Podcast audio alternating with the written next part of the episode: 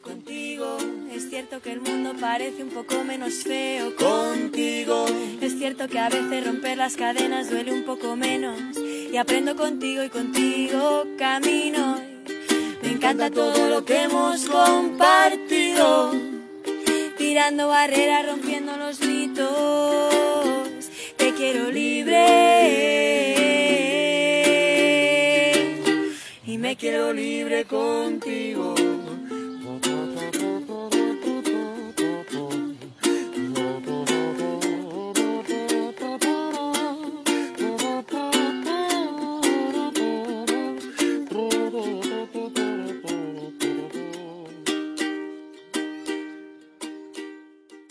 Hello，大家好，欢迎收听最新一期的冲嘴儿节目，我是雨薇。大家好，然后 Rocio 今天和我，我们两个准备聊一聊关于高考的事情。介于我们之前几期节目苦大仇深的调性，那这次我们就聊一点欢快的，然后让人见人爱的 Rocio 跟我们一起聊一聊。我经常收到信息说大家特别喜欢 Rocio。然后觉得 Rocio 是个万人迷，那今天我就又把 Rocio 请来跟我们聊一聊关于高考的这个话题。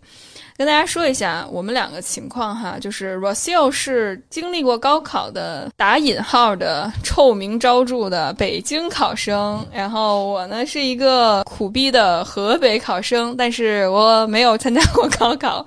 我大概高三下半学期的时候就已经决定出国留学了，所以我是一个非典型的河北考生。那我们今天就跟大家聊一聊关于高考的事情。那我其实想问一下，就这作为一个北京孩子，你们动不动的就能上清华北大，高考的经历是不是轻轻松松就混了过去呢？我身边的朋友确实有轻轻松松混过去的，但是我我们那个年代啊，我今天录这期节目，我就知道一定会暴露年龄。我们那个年代，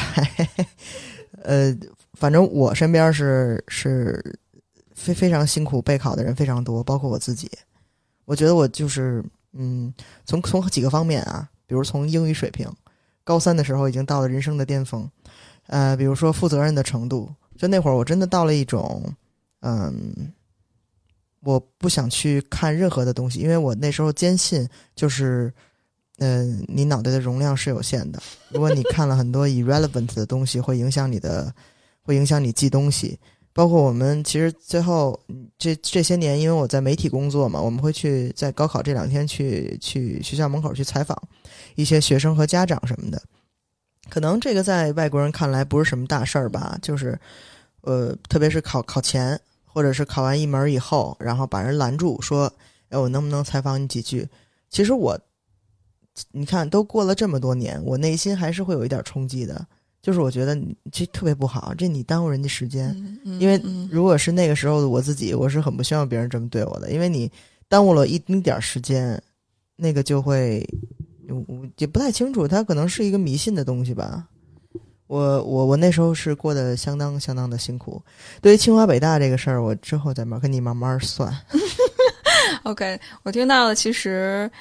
在 Rocio 的那个年代，就是大概零零年零三年高考，哦，零三年高考，OK，大家可以就知道他的年龄了哈。就零三年高考的这帮人，其实对于他们来说，上大学确实也不是一件容易的事情。当然，可能跟全国相比的话，作为一个北京考生的话，有一些得天独厚的优势，但是其实对于他们来说，竞争压力也相对来讲不是那么轻松和容易。所以我觉得这一部分到时候有机会可以好好让 Rocio 分享一下。然后我觉着，我作为一个河北考生来说，因为我一直是在重点中学的重点班，但是我一直不是那种学习成绩特别优异的孩子。我觉着老师教的那些东西我都不太信，这主要是我就是从小就看一些乱七八糟的事情，所以老师说的那些话吧，特别是我作为一个文科生学的那些政治还有历史的那一套东西，我其实都挺不赞同的。所以之后我就选择出国了。当然，我是比较幸运的那一波人，家里有这个条件，海外也有亲戚，所以我出国可能是一件我目前为止觉着最 明智的一个选择。但是大家最近我不知道有没有看新闻，关于衡中的这个消息，一个高考的孩子，然后说农村的猪要拱城市的白菜，就这一点我听了其实挺心酸的，也让我想到我之前在。河北的时候，衡中对于我们一个河北孩子是一个什么样的概念？那就是恐怖。因为我听过很多关于衡中的传言，比如说每天五点多起来要开始像军训一样的跑操，然后跑操的时候你要把这个题啊、书啊什么的放在你前面的那个考生的身上，然后你跑步的时候要一边跑步一边背题。好多人可能跑步的过程当中，比如说鞋带开了，或者是。裤子掉了，我忘了，可能不是正确，然后还得必须得跑，然后呃吃饭的时候午休十分钟，就是跑到食堂两分钟吃饭五分钟，然后跑回来两分钟，然后再花一分钟休息一下，然后继续学习。墙上都是像监狱一样的那种栅栏，带玻璃刺儿的那种围栏，然后让人听着就特别像那种恐怖山庄，或者说我们在嗯美剧里面看到那种精神病院的感觉，然后也不让人。出去就是各种特别恐怖的事情，然后动不动就要开班会，然后去誓师宣誓要考清华北大，把所有人的一些想法还有一些志愿都写在墙上，然后每天都评比什么的。哇，我听着就特别像一个监狱的管控方式。然后我自己是在呃我们市里面的一个比较提倡综合发展的一个高中毕业的，所以对我们来说，我们首先就不是很爱学习。我们的学校一直是讲求德智体美劳全面发展，虽然是重点中学，但是在这几个重点中学里面，我们的升学率是不如衡中。或者是以学习著称的那种学校要高的，但其实，嗯，作为一个重点中学，我们的升学率还可以吧。所以衡中一直是以一个像一个神一样或者监狱式的那种状态存在着。OK，那你既然说了在你心目中像神一样的学校存在，那我当然就可以把这个话接过来，就是我在北京上的就是对于我来说像神一样的学校。我说的是衡中，那个神是打引号。哦，我这。不用答应，是真神，真神，真神现身。就是前一阵不是就是那个人大附中学生英语水平爆棚的这个新闻，在网上火了一阵嘛。然后我们台的记者也去人大附去采访了一下。那我的心里边肯定就是无限的骄傲。包括我那时候都已经上了大学，我都一直在跟身边的朋友说，就是我非常非常骄傲，我高中上的是人大附。因为那会儿就是海淀区的学校，当然是排名呃相对都会高于其他的这个这个区，但是北京公认最好的学校还是北京四中。嗯，我们那会儿是很流行去上一些这个补习班的，那你谁都不能闲着，呃，也有一些补习班是四中开的，那我们周末可能也会去四中去上一些课，但是看到他们的师资，特别是学校的那个状况。特别是可能是文化吧，就是他那边的那种备考文化，因为在北京，可能相对于其他一些呃高考大省来说，其实北京的这个呃像那种书上不是桌子上摞着好多书，根本看不见人的那种场景，呃晚自习到十一二点那种场景，其实在北京就不太会出现。那种素材我们也不会用，肯定是找那些高考大省的。那北京不会有这个状况，但是其实四中已经是相对恐怖的了，在北京。但是他们有一种就是嗯上死学的那么一一种一种呃表象给到别人。但是我在人大附就完全不会有这个感觉，因为包括我们高考那年零三年，零三年是非典嘛，所以其实零三年经过了很多就是平时高考生不太。经历过的东西，我们那年是第一年高考，从七月份，呃，就是变到了六月份，然后，呃，文综、理综这个我不太记得了，我们是第二年还是第一年，所以就是两天考完了四科，那那三个主科，然后再加上一个理科综合，那两天就考完了。而且我们那年，呃，比较特殊的情况就是因为非典嘛，所以我记得当时是还在学校备考的时候，老师就。马上抱了一大摞的卷子进到进到教室，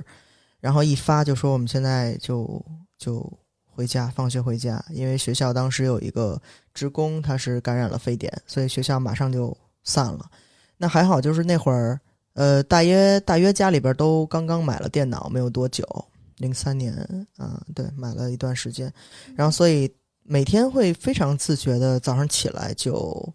打开学校的论坛和那种班级的这个 QQ 群，呃，来对一下，就昨天我做的这个卷子的哪道题是怎么解，非常自觉，完全不用你有任何现在所谓的就是要打卡呀或者。KPI 指标什么都没有，我们那会儿非常自觉，至少我是啊，因为我觉得可能这跟就我一直对这个学校非常自豪的一点有关，就是他那个文化是，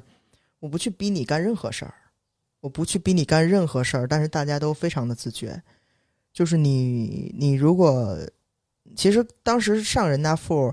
我们那会儿已经没有这些所谓什么交赞助啊，什么托关系啊，大家都是考上去的。所以考上去，我记得我们年级，呃，不到六百人，那那一届应该，然后分了十二个班，呃，两个重点班，那就包括那年非典，其实是先知道分儿后报志愿的，就是有很多的跟往年的这个状况不太一样的，呃，那年。我来点一下你刚才的问题，就非典那年，大家的分儿普遍都相对比较低，而且，嗯，反正跟往年都不太有任何的这个对比性吧。人大附的清华北大率还是在一百多人。那一共全年级多少人？六百，六百左右。哦，那也就是也是六分之一吧。也就六分之一，你试试。嗯，那我们都是每个年级，我们那一年级文科重点班，我听说好像没有一个人上清华北大的。对啊，那为什么要说也就？呃，因为大家就觉着，就是北京人可能就基本上动一动手指头就能考上清华北大。这可能是葡萄酸的心理吧？对，葡萄绝对是葡萄酸。对我们那一届，我们是。全省重点高中文科班，我们那我们文科班有好几个，我们重点班有两个重点班，然后好像考的比较好的，也就上人大，算是算考的比较好的吧。所以其他的就很很就是就是这个这是河北的声音，但是我们学校并不是那种以升学率见长的这种学校。那我们我知道，好像衡中就是经常能够考上。这种，呃，北大、清华，甚至是就是非常优秀的学校的这些培养人才的基地，所以大家一般考不好的话，会去衡中复读。然后基本上去衡中复读的人的成绩，我听到的都是考得好的。但是考不好的，当然可能你也不，大家也不会去说这件事儿。呃，我自己是印象当中，我上高中的时候，就是我们那种学校里面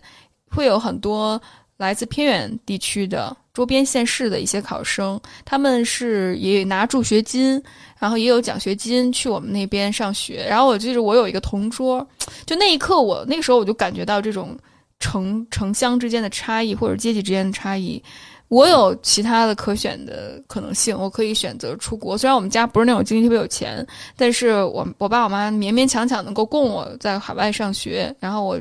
在海外也有亲戚，所以花销并不是很多。跟一般就是那种富二代出去 相比的话，肯定我们家不是那一类的人。我的同桌他就是一个周周边县市的一个孩子，然后他是那种非常刻苦学习的，学到一定程度是。他要一边读书一边吃药，为什么？因为他头疼，就是他必须得一边服药一边继续读书。好像课间的时候也都不能休息，然后继续的要读英语、读语文，什么背课文啊。然后就像我，基本上下了课我就出去玩了，或者是下了下了学我就看电影啊，干这个干那个的。好像我们周围的同学还真没有我这样的。因为你也毕竟也没有经历高考嘛。然后咱们之前也聊过，就是你说其实你。不是特别希望有这个经历，然后我就跟你说，我这么多年过来了，其实我非常感谢那个经历，就是我对那那一段那个人生中的一年，其实是印象非常深的，就是我有几个点是记忆非常深的，因为我当时是我是东城区，是我初中考到了海淀区的一个区重点，所以我就跨区了，那然后从那个区重点就是考到人大附，就上高中。所以我从初中开始，一直到高三毕业，我都是住在东城区。那每天的路程是非常远的，就是骑自行车要骑四十分钟，如果坐公交车，那会儿也没有地铁，到不了那儿。坐公交车就要一个多小时。就我那会儿印象非常深，就是每天六点、五点半、六点放学以后，然后坐公交车嘛。冬天如果天黑的比较早一点的话，那在公交车上其实那是非常值得利用的一段时间。那我可能嗯哪科学的不太好，那就在就在车上去看书。我记得我就坐幺零七路，他从白石桥那儿走，那他是总站，所以我上车会有座儿，我就会就是坐在窗户边上，然后外面有那个路灯，从他开始在那儿等人到发车。到一路走要走很远，我就一直翻着那个书。我现在其实都记得，当时可能听着那个 Walkman，然后听着就是周杰伦那些歌。那会儿周杰伦刚刚刚火起来，然后你翻书，其实你看的那些知识，你不知道吸收了多少，但是你觉得好像那个是我必须要去做的一件事儿，我必须要去抓紧的那个时间。然后我现在能想象到的那个印象都是，就是路灯会会打在那个书上，然后全都是那些光影。能你就看一些就是很基础的知识嘛，因为太难的题在车上也不太可能。呃，也经常会有睡着了情况，坐过站，然后每天出门的时候就是天黑，然后回家的时候也是天黑。但是那然后那会儿我真的就是紧张到，他是内心的一种紧张，就是我可不可以有一点点放松的时间？当然是可以有的，但是我现在想起来呢，就只有一个。我记得那会儿有一个呃电视节目叫《玩转地球》。它是一个呃，反正有不同的主持人吧，就是到世界各地背包客那种体验啊什么的。然后我就特别喜欢一个人叫 Ian White，他就是一个应该是一个英国人，就是我很有印象他那个英音。就每天晚上那会儿在放那个《玩转地球》的那个栏目，我就会看一会儿那个，看半个小时，然后还会给自己理由，就是。读万卷书，行万里路。我看行万里路的时候，我能看到别人的经历，这个可以用在我写作文的当素材。就是你做一些事儿，就会觉得 OK。我是在干干点什么，我是在为我所用的，我是在为我所用的。那会儿我确实有这个有这个想法，就是我不太能接受自己浪费了任何时间去做一些跟考试 irrelevant 的东西。就像你刚才说，可能在你这个年代，你就会觉得，嗯。我我有别的选择，对吗？对，包括我们现在这个年代也是，就是高考不是唯一的出路。但是我挺挺挺庆幸，就是我经历了那个，好像当时也没有想太多，但是高考它就是唯一的出路的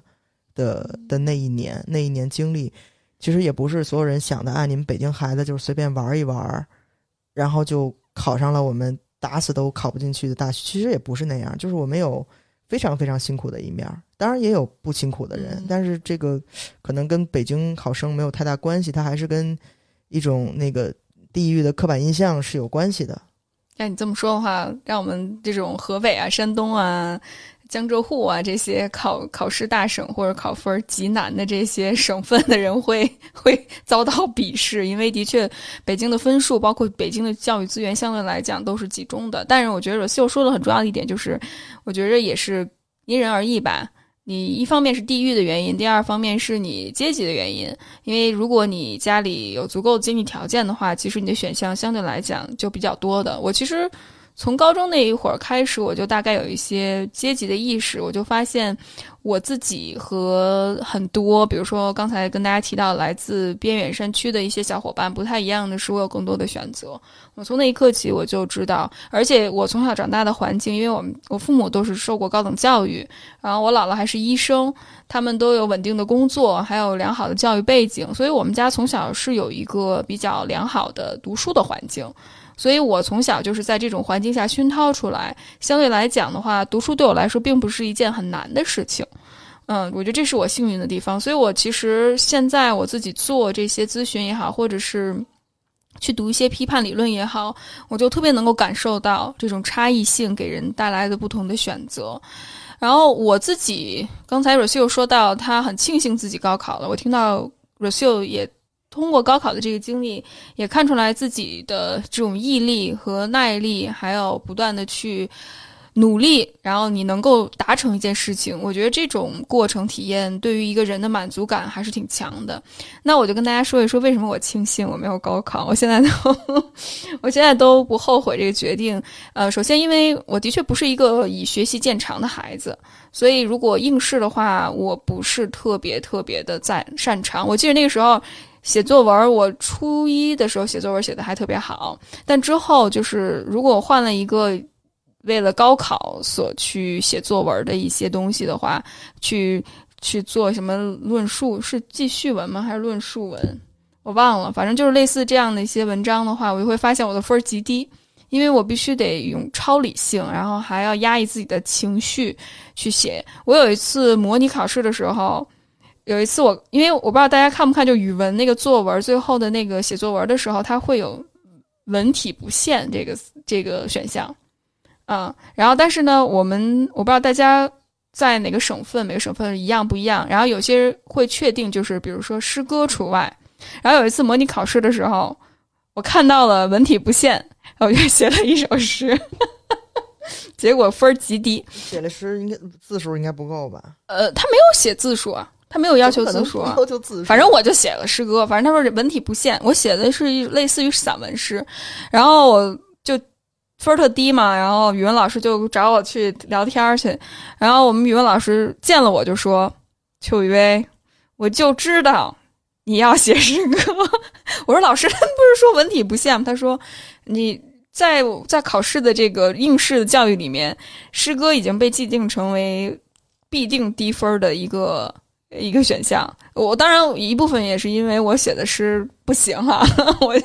肯定是写的诗歌不行。还有就是，其实应试教育它并不鼓励你去用某一些题材，它更鼓励你的是去写一些很很模模式化的或者很刻板的一些东西。那我就印象很深，所以我其实我从小到大，包括我的艺届老师当班主任的也好，或者是。语文老师，因为我可能语文比较好吧，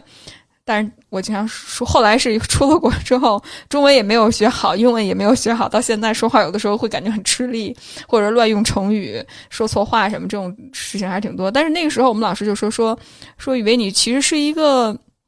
发散思维很强的人，就是我不是那种能够把我放在一个盒子里面让我。去在应试方面爬得很远的人，走得很远的人，他说：“你其实如果可能的话，你可以出国试一试。我觉得那边的教育环境还是挺适合你的。”所以我在高。二高三的时候，我的班主任就这么跟我说了，我还是挺感谢他的，嗯，他也挺支持我的这个选择的。所以当我出了国之后，一开始我也是受到了一些冲击，因为我觉着在国内受的教育，大家还是在说什么是对，什么是错，有一个标准答案。但是去了海外之后，当我适应了一段时间，然后我也再去跟大家去交流，慢慢我就形成了一种。就是我会以不同的观点去思考一个问题，用不同的角度去思考这个问题。我的教育背景也比较多元，所以我也能够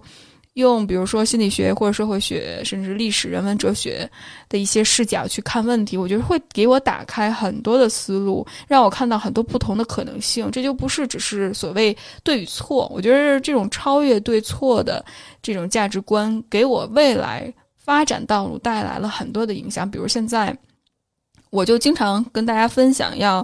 比如说打破所谓的这种职业道路或者是职业想法。我前两天跟 Steve 录了一期节目，我们也在聊这个问题。我们就会发现，如果你按着一个规定好的一个模式去走的话，你的竞争者是千军万马的。比如说在高考，但是如果你去自己以自己的优势，但前提是你有足够的资源，哈。就是你能够以自己的优势去创造自己的这条发展道路，可能会竞争压力小，因为到最后竞争者就是你自己。你能够以自己擅长的部分，把自己的道路所设计出来，不用去拘泥于什么是对，什么是错，是非对错这种东西。如果能突破的话，我会觉着是挺解放的一件事情。所以，我我我回过头来看，我觉得我挺挺感谢我当初没有高考的，我那部分创造力，还有那部分。嗯，想象力没有被扼杀吧？嗯，对，我觉得你是从就是结果来说嘛，因为嗯，对，对于很多人应该也是，就是我高考考得好与不好，其实可能呃会决定他们之后的就走向吧，包括你上什么大学、上什么专业，或者你落榜了，或者你复读啊这些。因为呃，刚才你说的那个，其实比比比如说会有文理科这个思维的不同，就是你如果呃又是一个学文的孩子，然后又很有批判精神，呃，非常希望打破这种所谓的应试教育给你强塞的那些呃知识和意识形态的东西也好，那你出国可能是一个嗯非常明智的选择，当然也是你那个时代的红利。嗯，但其实我我今天你说咱们录高考，我我其实想到更多是那时候的那些经历，就是那那时候的那些经历会让你嗯、带入到我现在这个人是什么样儿，和我从那个时候所沿袭下来的一些嗯。呃做人做事儿的这个习惯，特别是就是责任感这一块儿。嗯因为你如果说让我现在去有那种毅力去做一些什么事儿，比如健身，比如坚持一个爱好，比如打卡去怎么怎么样，我可能都会给自己找各种各样的理由去去 say no，嗯，因为嗯我选择更多了。我知道我放弃这个选择，可能我我我不会死。就是像康永说的嘛，就是他觉得一个人就最幸福的一件事就是可以说不。嗯，因为你为什么可以说不？因为你还是会有别的选择。那那个时候我说了，我当时可能没有想那么多，但是可能从家庭教育或者我的家庭背景来说，那个好像就是唯一的选择。我记得我爸，我特别小的时候，我爸就跟我说说，不不管是高考还是以后找工作，说就是咱们家都帮不了你什么，嗯就是所以你就只能靠自己。他其实没有给我很大压力，但是他把这个话给你摆在那儿，就是你也知道现实的情况。我高考的时候，那时候我们家还住胡同。我不是说就是住在北京的人都特别的 privileged 或者怎么样，呃，呃是会有好有坏的，家庭条件会有好有坏，你的备考条件也会有好有坏。嗯那会儿是这个现实的情况，因为我住在东城区，我住在胡同里边，就是离南锣鼓巷很近，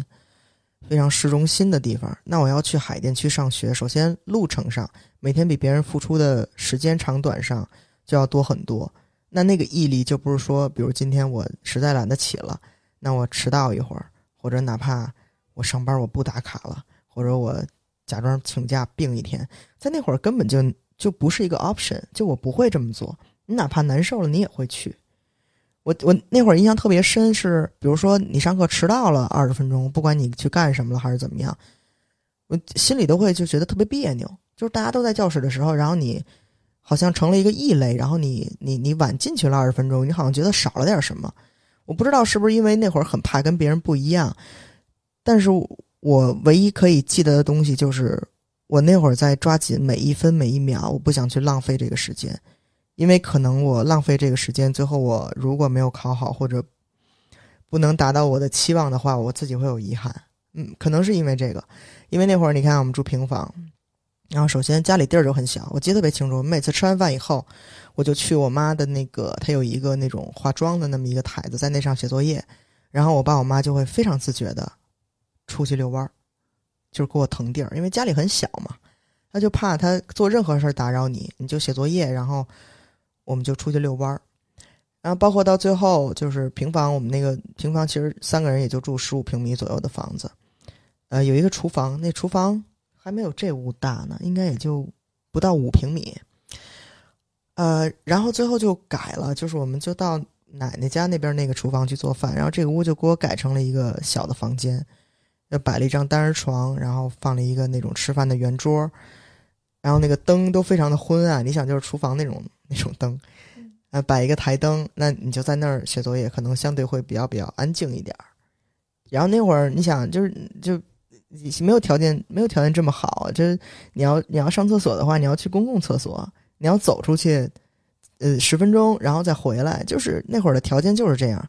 但是你觉得那个就是全家人都在为你保驾护航的一个过程，就是那个经历是现在你回不去的。嗯你现在的小孩儿，你给他再好的条件，包括现在我们当时采访也是，就找什么素材，就比如说家长把那个，呃，就是学校附近的酒店全都包了，然后让孩子在那儿可以吹着空调，呃，点 room service，舒舒服服的备考，其实这个在我们那时候就已经有一点这个苗头了，就是大家会尽量给你创造非常好的条件，但其实家长，但其实大家长那时候没有想到这个是对你会造成压力的，特别大的压力。我特别希望那天我就按就像以前一样，就是高考的时候我就坐公共汽车去，但他们不会答应的，就会爸爸妈妈一起请假，然后带着你一起打车。零三年打车不是那么普遍的事儿，我们那会儿不会打车的，我印象中。没有打车，我天天都在坐公交车，都在骑自行车，然后他们会打车陪你去学校。然后呢，我现在当然也不是很理解这事儿，现在家长也会这样做，在学校门口等着。那你想，语文就是最长的多长时间？两个半、三个半，就是他在那儿等着，然后等你出来。我记得我当时是去了我姑姑家，我姑姑家离我那个离人大附比较近，然后就给你准备一大桌子饭。其实你下午还要考试呢。但是就像你知道考完了一样，就给你准备一大桌子饭，然后全家就你什么都不用管，你什么都不用管，你就吃好了，然后你去 比如躺一会儿，你去睡一会儿，上刑去了刑场之类的，然后然后再去，其实那个会造成很大的很大的压力，但是没有办法，就是它最后已经成为一个高考文化了，这个我也觉得挺有意思的。就其实高考在每个国家它都有它的那个词汇。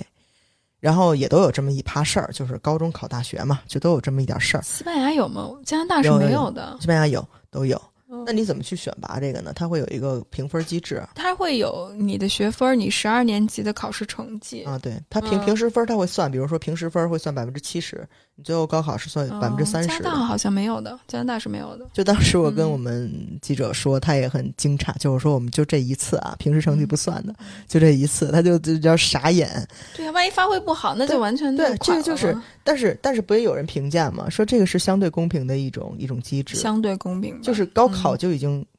非常公平了，就他们当时在讨论这个话题，说好多人觉得高考好像太太太非人性，因为我就这一次就一锤子买卖嘛，我如果发挥不好或者我忘带准考证，你就会不让我进，就是很多很非人类的这种条款出现。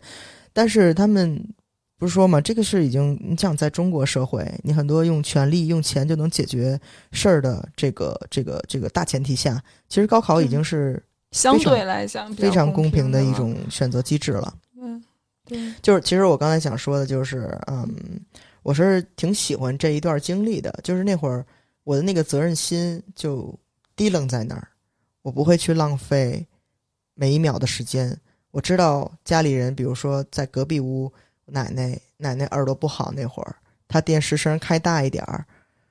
我那会儿如果很烦躁，我就会让我爸去跟奶奶说关小一点声。但是我其实现在想起来这个事儿，其实，对吧？就是全家人都在为你去做某一些程度的牺牲，然后你也不知道最后的结果会怎么样，但是你必须要走这一步。就是那个经历其实是，其实还是挺美好的，因为过去了嘛，就你也不会觉得那么的苦或者怎么样。但是那个经历是美好的，所以你说你就是不知道怎么着，哎，就躲避掉了那个那个经历。其实我是就是觉得这个这个是大家可以去分享的，就不是所有的呃报考的这个学生少的地方，或者像北京这种大城市就会相对容易一点，就是它不太一样。但是我在人大附其实非常开心，因为大家那个学习气氛很好，不是说大家都学学学玩玩玩死的就都来死的，我们课外活动非常多，但是大家都知道就是我们应该干什么，我们是来这儿干什么的。然后每个人都非常自觉，可能是就是北京这个实行所谓的真正的素质教育的很先锋的一个学校。很特别的就是它没有那么多规矩，比如说呃都要留短头发，或者哦对，这个已经是相当开放的了。服装上所谓就是很多东西它都放的比较松。然后它其实因为在在人民大学附近嘛，所以当时我们还可以去人大去吃饭。就其实你在高中就是在。因为你那那会儿还是未成年嘛，所以该有的规矩还是会有，但是相对来说，已经比别的学校要放松很多了。其实你好像在过一种像大学一样的生活，就是你可以，你上完主要的课以后，你所有的课外的活动或者选修，或者包括我们那会儿会在操场上就跳那种集体舞啊什么的，嗯，它是相对比较轻松的一种一种环境，但是大家对学习的质量的这种保障，其实。就是大家都是在同一个 level 上的，没有老师会逼你怎么样。但是你看身边的朋友、身边的同学，就自然自然而然就会有那么一种条件。我是特别是就是你看，比如说英语那个事儿，就其实采访的那几个小孩儿，我现在都觉得跟我们那会儿的理念都比较像，因为大家就是说我们是人大附中人，就是他是有一个，哎，我想想怎么形容比较好啊，就是又谦虚，然后又觉得我是很独特的那么一种感觉，就是我所学的东西，我可能没有你背的这些东西要扎实，但是我是有创新思维的，然后我是谦虚的，呃，我是很有就是集体主义精神的，就是大家好像是这么一个小团体，然后我们不跟四中争第一，但是我们学校的平均的高考成绩，包括高考状元，然后包括整体的这个学习环境，那都是非常美好。就在我现在看来，是很贴近国际化和很就是像大学的一个 campus 的感觉。我觉得这一点也特别重要，是因为我自己在工作里面看到很多我的来访者，就是他们都是受教育程度很高，呃，大部就应该说某一部分我的来访者是受教育程度很高，然后在一线城市生活，在某个非常发展非常好的一个领域里面，在做的，在看似外在看来非常有非常好的一个工作，非常稳定、非常高薪的一个工作，但是我觉着。他们都是好孩子，特别是女性来说，她们都是乖女孩儿。但是他们内心的内在的这种驱动力，离开了学校的这种发展路径，就是你要从一个好的初中考一个好的高中，从一个好的高中考一个好的大学，再学一个热门的行业，再找一个好的工作。就是当这条线走完了之后，他们突然就不知道自己该干什么了，就一下子他们就缺少了这种外在的一种框架，对。所以他内在他已经不知道自己到底想要什么，他感觉内在是空的，他的这种内驱力，不知道自己干什么，不知道做什么事情让他开心，甚至是他也不知道自己喜欢什么。这个部分还是普遍的，我觉得这也是和我们之前说到的这种应试教育有关。因为我之前上高中的时候，我们老师就说说学习中等的孩子是未来最有发展潜力的。我不知道他们是不是在去安慰我们哈，就是学习太差的人一般都是大老板，嗯，但是也有那种社会上的一些人士哈，要么就是两极化，就要么就是很有钱，要么就是很没钱。但是，一般，嗯，学习中等的。往往是在公司做中高层的人士，因为他们有创新能力，他们有人际交往能力。往往学习特别好的那些人，当然也是一个偏见了哈，可能他们会在一个方面钻研的很深，做技术很强，但是呢。往往是学习中等的人是去要领导学习特别好的人的，所以我们老师就拿这个去安慰我们这种中流选手。然后我自己也观察到一个现象，就是好像真正我周围现在在某一个行业让我觉着做的非常优秀的人，他们并不是那种学习非常优秀的，甚至是可能学历并没有看起来那么高，但是他们在某一方面，他们热爱这个东西，他们尝试了不同的选项之后找。到了自己特别喜欢的东西，然后再在这个领域里面深扎，反倒做的也不错。其实有的时候，当你真的从学校离开了之后，真正让你走的更远的那个，反倒是你自己的爱好和内在的这种驱动力。我不知道 r a c i l 你有没有什么想法呢？嗯，对你刚才说这个，比如说我其实。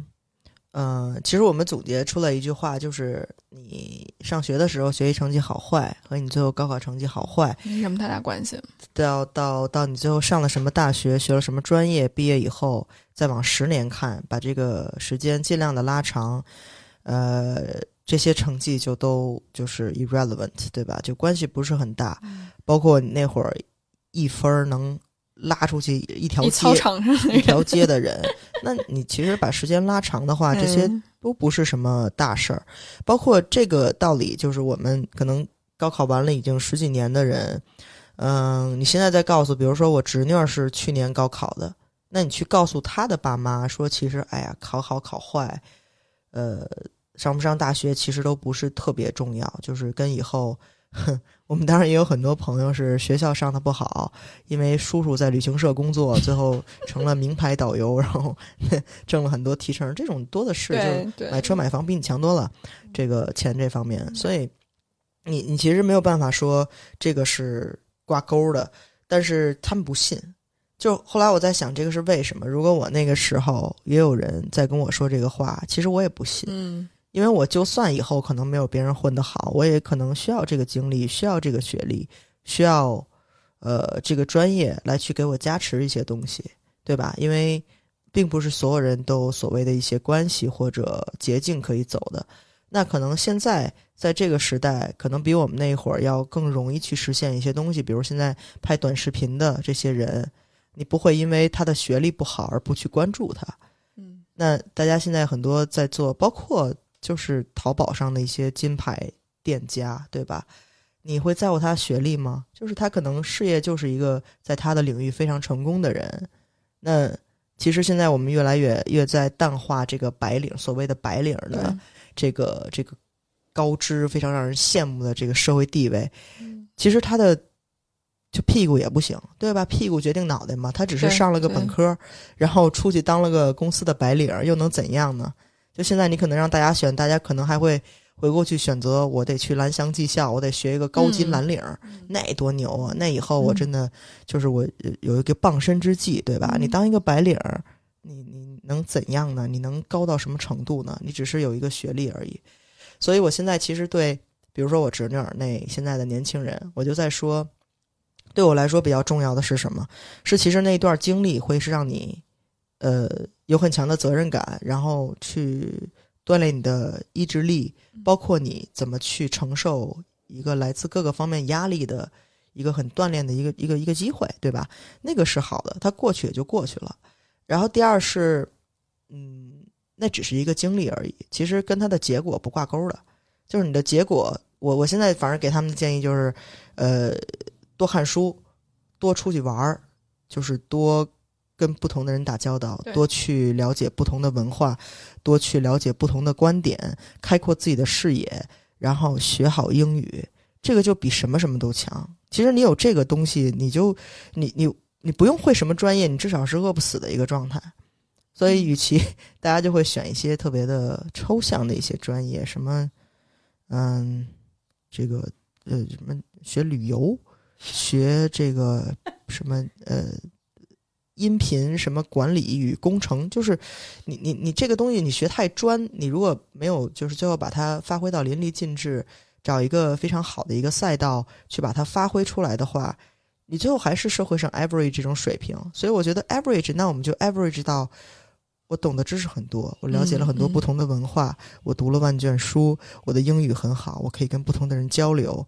我我我我我我非常开心，我可以就是来这个世界上，我不是那个最顶尖儿的人，我没上过清华北大，我从来没有羡慕过上清华北大的人。刚才你说的一点我很认同，就是我学习好了又怎样呢？我的情商呢？我的与人打交道的这个这个方式呢？我自我认知是从几岁开始的呢？我我在我在我在怎么去打破我我来自原生家庭或者我身边同学或者我身边的阶级给我的这些固有的固有的这些观念？我什么时候开始认识自己呢？就是这些高考都不能体现啊。对，我觉着真的找好自己的赛道真的特别重要。当然，我不是鼓励大家所有人都去创业哈，但我觉得大家应该把自己的人生当成一个小小的项目去管理和经营，就是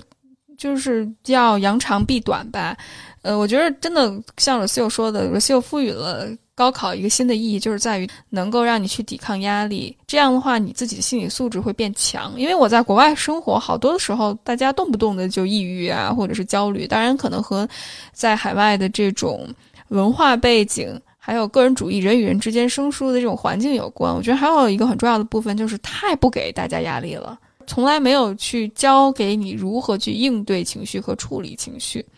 所以在海外的这些我的同龄人，我的大学同学也好，研究生同学也好，就大家都特别的脆弱，就动不动就哎呀我不行了，我头疼，我来不了了，或者动不动就哎呀我不行了，我抑郁了，我要吃药。对，所以我觉得这是怎么说呢，就是中国人的优势吧。但我觉得更重要的一点就是在于，嗯，去找好你自己的赛道，就知道到底你擅长什么，多去学习，多和人打交道，然后去培养一种综合的素质。当然，如果你是那种非常高精尖的人才，比如说你研究原子弹的，或者是你是研究什么电气化的，怎么去就是就特别精的这种人士。当然，我也相信这种人未来有很多的市场。但是呢，如果你跟我们俩一样，就是一个普通的，就是学了一个好像又有用，好像又没有用的这种专业，然后出来你想发展的话，其实你可以重新安排。然后你把你自己的优势拿出来，然后不断的去学习，你就会创造自己的赛道。你没有必要跟这些千军万马去竞争。我一定要上一个好大学，而且现在我们已经不在一个学历社会了，就是学历对于我们未来的发展途径所决定的这种因素越来越少。我们父母可能，比如说我爸。那个时候，他考大学考到北京的一个重点学校，真的包分配，然后一切都是国家也好，或者是学校也好所赋予他的一些价值和利益还有优势。然后包括他，就是你在体制内的话，政府还给你分房福利，现在都没有了，现在都靠自己了。所以我们在一个非常变化动荡的时代，如果你还延续之前的那种思维模式的话，你肯定不行啊。既然我觉得这种学历社会的衰退，某种程度上也给很多像我们这种普通的学生一种机会，就是你可以去拓宽自己的思维，去做一些不一样的尝试，去发展你的创造力和价值。去做一些你喜欢的事情，然后把它成为你的职业发展。我会觉得，从互联网时代到来，你可以做任何一件事情。即使我我的本职的工作是咨询，但是我也可以连接一些艺术家的朋友，甚至是一些其他行业里面的小伙伴。我们去创造一个项目，然后去让大家愿意为这件事情买单。你就可以通过做自己喜欢的事情，把它变现，能够养活自己。我觉得这些东西都是非常开放和多元的。反倒，如果我们只是把聚焦点放在那种应试教育的话，它会限制很多我们的潜力还有创造性。对你，因为我那会儿其实我们对应试教育没有那么强的一个就是排斥，可能就是因为最后应试教育它已经成了一个 thing。对我们那会儿当然会有。别的学校，比如一些题库啊什么的，自己也会拿来做什么的。但是因为人大附，就是你知道，就自己有一点儿就是小确幸那种感觉。因为我们有自己的题库，就是我们的老师也都非常优秀，思想非常开放，呃，跟国际算是很接轨吧。所以你的创造性，你解一道题的创造性，他不会要求你按部就班的按照那个题去解，你怎么解都行。他有时候就是如果你解了，你的答案对，然后。你的解题过程跟那个标准答案一点都不一样，照样是满分。就是他一直是鼓励你去这样做的，特别是在在理科的这种情况下，因为他不会把这个事儿对就是对，特别是数学和物理这一块儿，你需要去解题的这个，其实那个因为我数学跟物理还还比较不错，所以那个过程其实是其实是很享受的。就是当比如这道题非常难，那老师把你提了起来，你这句这道题怎么做对的？然后你上黑板一讲完，然后发现跟老师的思路一点都不一样，但是你的结果是对的，那老师就觉得就 OK，就非常棒。那然后课下就会有同学就过来就问你，你到底是怎么想到的？从小就是万人迷。没有没有没有，他他其实那个是一个点，就是你可以记住那个点，就是就同学然后下课会来问你，他不是说像那种，呃，咱俩都得争第一，我从来不是第一。我我我在初中的时候考到人大附。就觉得哇，人大附嘛，就是一个特别特别梦想的一个学府。那你到那儿，年级六百个人，其实你一直都处于一个中等和中等偏下的水平，因为优秀的人太多了，你从来都不是第一。但是当你这道题做对了，其实大家是想了解你的思路，并不是说我得给你争第一，你为什么会，我为什么不会？就大家那个那个学习环境是很好的，因为你知道我我也拼不过你，那我们就互相学习呗。对，而且我觉着这种刚才 r o s e 提到的一点就是合作共赢，这个特别重要。因为我觉着，往往现在这种你死我活的竞争的这种关系，已经在现代社会不不适用了。为什么？因为现在社会变化太快了，而且特别是互联网出现之后，你就会发现所有的知识你都可以从互联网上所获取。推荐大家关注一个平台叫 Coursera.com，它里面就有很多顶尖的。比如说斯坦福大学、哈佛大学、什么普林斯顿大学，他们的一些课程就在上面有，你可以免费听，甚至是你要如果想要一个学业结业证的话，你就可以从网上申请，一点问题都没有。他已经打破了所谓的学院的次壁，还有知识和专业知识的这种次壁，你可以尽情的去学习，还有去创造。没有一个人现在能够掌握所有的知识。所以大家这种合作的精神，包括创造的精神都特别的重要。为什么现在创造力这么重要？因为我们现在确实说这么大数据也好，好像数据能够给我们提供很多的信息，但是其实数据它只是在已有的这些经验里面所提取到的一部分信息，但是你怎么去理解数据，怎么去突破数据？我觉得这是人的创造性不可替代的地方。我觉得未来越来越多的部分会被机器所取代，但是唯一不可被取代的，其实就是人的创造力，从无到有的这个过程。那我觉着，如果小伙伴们能够在日常生活当中去有拥有批判性的思维，能去打开自己的思，包括学习如何人跟人合作，如何去创新，如何能够共赢，我会觉得这是未来主流的一个趋势。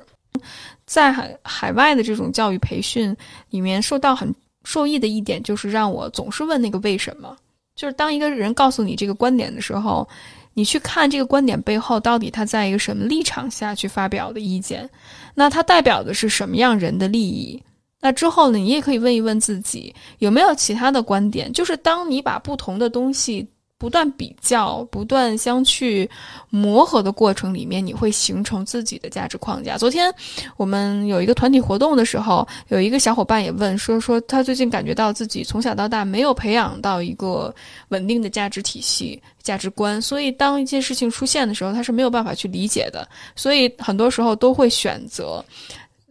缩着的状态，就因为我没有办法理解和接收大量的外部信息，所以我更多的还是选择什么都不看，什么都不想，什么都不听。然后我也发现，很多时候我们总是说父母那一辈儿的人发一些那些无脑的文章啊，或者是诈骗的一些信息啊，其实也是我觉得他们那个年代没有。培养出来这种批判思维和理解不同观点的事物，大家总会觉着 OK，这个世界上只有一个真理或者是一个观点。但其实你就会发现，因为我秀是学小语种的，然后我也我们都在海外生活过一段时间。就是当你在另外一种文化体系下你生活，你就会发现，其实这个事情是多元的。没有所谓决定的对与错。当然，当你接受这个现实的时候，你会有一些冲击和不安全感，因为你必定要否定之前你所相信的一部分。但是，我觉着只要你打开了之后，真的外面或者是你的面前是星辰大海，真的是非常非常的广阔，而且这个世界其实真的很有意思。嗯，我特别同意刚才你说的这些，就是其实有的人对我推翻自己原有的一些固有观念，然后我 open 的去。呃，听取或者吸取一些新的呃观点和看法，这件事儿是有恐惧的，还有拒绝的。但其实你 open 了以后，对方的状态也会变得 open。它是一种非常奇妙的化学反应，他不会觉得你狭隘，他反而会觉得你很真诚，你是一个非常真诚的人，你非常愿意去学习，非常愿意去接收新鲜事物的。就包括我说，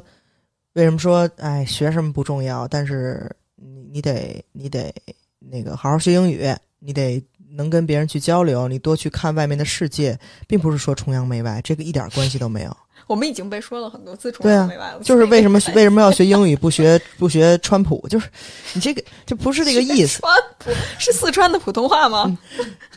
不用学川普，就学四川话。你为什么不学？你为什么不教人说方言？你非让人学英语？我我我再说一遍，就是我觉得所有人都应该会英语。其实是因为英语是全世界最简单的一种语言。对，它是能够帮助人跟人建立关系的非常重要的途径，并不是说我们代表着某一种精英人士，或者是我要显摆自己。当然，我也经常被这种。批评就是，你们肯定会被骂的，对，被骂。但是我觉得更重要的就是有，它就是一种工具，你用哪种工具表达更习惯，你就用就可以了。对，就跟有人说：“我操，我们中国牛逼了，那以后我他妈就我就跟你说中文，我等着你回我，我就跟你说中文，然后要不然就没法聊。那那你这何苦呢？就是英语这么简单，你就学就好了。而且我其实挺不喜欢那些所谓的现在好多网红啊，或者。一些追潮流的人说：“哎呀，别人自由自由行，我也自由行。”然后去那儿就半句英语都不会说，然后闹了好多笑话出来，然后还到处出国，到处闹笑话。其实我不希望就是中国人是在国际上给人一种这样的印象。以后我们可以让所有人都说中文，这一点问题都没有，让他们家学去，就是四个声调弄死他们，这都无所谓。因为对吧？我们学中文也不容易啊，但是。我们这个前期，我们到外面，我们可以说英语，对吧？我可以，但是我不用，这反而是一种选择。这反而是一种就是我对你，比如说我对你这个国家的尊重，我说你的语言，对吗？那我可能你的语言你我也不会，我的语言你也不会，那咱们就用英语，用这种全世界最弱智的语言来去沟通，这个就可以，就不用觉得说它或者学它是一件多么高级的事儿。这些所有骂骂骂骂别人会英语的，人，就全都是在投射嘛。就是我已经忍这事儿忍了很久了，就是会几句英语有什么可显摆的？就是你你真的就只会 hello 跟拜拜，然后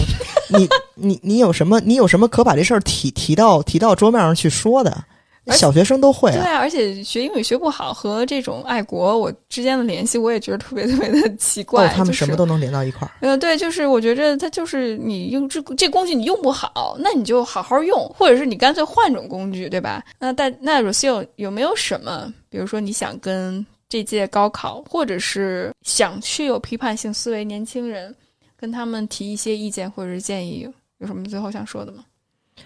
嗯，我其实受益最大的就是我出国的那一段期间，就是打破了我很多传统的这些观念，因为我觉得可能，比如说一个从小城市到大城市打拼、上学、工作，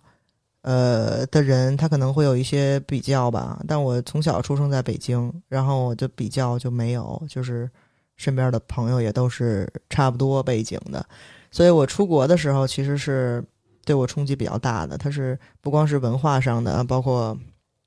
呃地域、语言很多很多方面，都是一种很大的冲击，就是让你会觉得我的世界它并不是全世界，它我是非常渺小的，我的文化也是非常渺小的。就跟我们那那那那天跟明月聊也是，就是他作为一个欧洲人，然后他在了解中国文化以后，他会自嘲欧洲人很多的一些不好的品质或者个性的时候，其实你会觉得那个是一个非常 open 的状态。你不会听完他说这个话，你觉得哎呦，你们欧洲原来这么恶心啊！就是还是我们中国好。就是你要是这么想的话，你们就没法成朋友了。就是大家都会说一些自己不好的地方，和对和我比较好的地方，这是这是一个讨论而已，并不是说它像一个一个 board 一样，我在记分儿，我中国又赢了还是怎么怎么样，不啦不啦，对吧？就是我就是我我其实希望大家有这种嗯比较包容的视角去看待一切吧。就是如果你在看到一些非常正面的意识宣传中国最牛逼的一些话的时候，你可以有一些，你可以有一些比其他的想法，就是在想这个东西是不是，嗯，我被灌输让我去知道的，还是这个就是事实的真相，或者，嗯，大家可以去翻墙去看一看外面的世界。如果你不喜欢，你还是觉得这一套东西最好的话，没有问题，但是不妨碍你去了解、去知道有另外一种文化和另外很多种价值观的存在。这个就是 anything is possible，所以你就要就是放开你的、你的、你的视野和你的心去去感受这个世界就好了。就是我们的生命的长度都这么有限了，那就扩展它的宽度啊。嗯，我特别认同。罗行，那我就补充几点吧。首先就是要多学、多看，然后多经历。当然，我觉得读书是一方面，听播客是一方面，还有一点就是多去挑战自己的一些观点，多去和不同文化的人打交道，然后想一想，哎，他们为什么会这个样子？当你还想去判断，哎呦，他们这个人怎么这么傻、这么蠢或者这么不对的时候，问一问，想一想是什么会造成他们这样的一种选择或者生活方式。当你问为什么最更多的时候，其实你的这种对于主流或者是既定的这种标准的这个执念就会动摇。所以我会觉得你会有更多的看到更多的不同的可能性，你的路就会打开。对，而且还有就是尊重，就是学会去尊重别人，不去评判，去学会接纳和尊重。我会觉着，如果大家能够做到开放、尊重，还有多元的这些理念的话，我觉得你会活得很快乐。嗯，对就无所谓学什么专业。对对，无所畏惧。所以高考只是一个经历，你可以选择经历或者不经历，你也可以选择结果是什么样，或者是你如何去用一个不同的方式去对待这个结果。所以也非常希望所有的考生都能够玩得开心，也希望我们这些经过高考或者是没有机会经历高考的人，也能够活得开心，并且拓宽生命的宽度。非常感谢大家收听这一期的冲嘴节目，我们下次再见，谢谢，拜拜。Yo no me muero si no estás aquí. Puedo andar bien caminando sin ti. No me haces falta ni eres mi media naranja en la vida. Voy aprendiendo a curarme yo misma todas mis heridas. Pero contigo es cierto que el mundo parece un poco menos feo. Contigo es cierto que a veces romper las cadenas duele un poco menos. Y aprendo contigo y contigo camino. Me encanta todo lo que hemos compartido. Tirando barreras, rompiendo los mitos. Te quiero libre. Y me quiero libre contigo.